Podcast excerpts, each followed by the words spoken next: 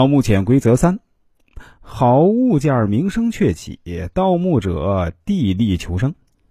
每个领域啊，在每个领域呢，都有凤毛麟角、鹤立鸡群的代表。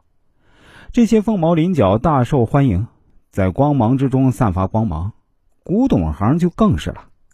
古董从理论上说呢，数量有限，现在被公之于众的古董越来越多，这些古董里的宝贝就更加耀眼了。古董界懂行的人多。除了专业的，还有业余的。一个宝贝从出土时间研究到生产年代，还有生产地域，可想而知啊。一个古墓里的古董都是有相似的出身。那假如在一个地域突然出现了一批出身相似的宝贝，所有人都一定会怀疑。所以啊，古墓中的宝贝得手之后啊，也不可以在同一地域倒卖。盗墓者们心思缜密，想到了许多善后的好办法。也都是为了求一丝尚存，看着这方法聪明的很，其实不然，总有些盗墓者自作聪明的把这些墓宝倒卖到国外。总有些盗墓者呀，自作聪明的把这些宝贝呢倒卖到国外。其实这样的行为啊，足以成为中国的千古罪人。卖掉的不是文物，而是中国厚重的历史；得到的也并非是家财万贯，而是遗臭万年。暂时的安全与享乐背后有着不应该被出卖的厚重，这也便是第三个不，不可同地。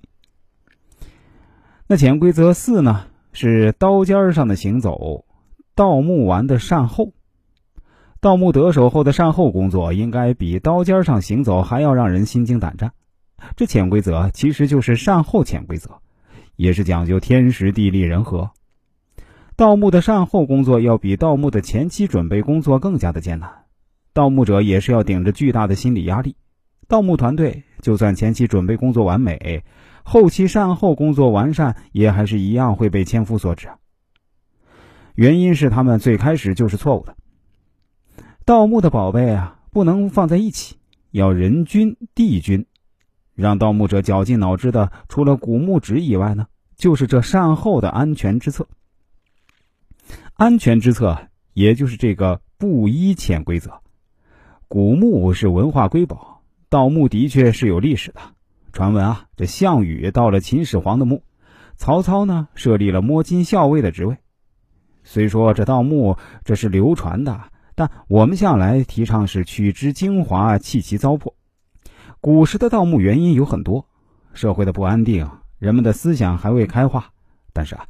现代古墓对我们来说价值很大，它们可以帮助我们发现历史、还原历史、保护历史。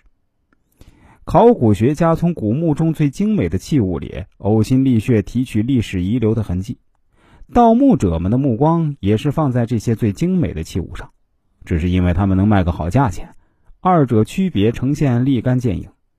盗墓者的口诀、潜规则、工具，不管是多么严谨和精密。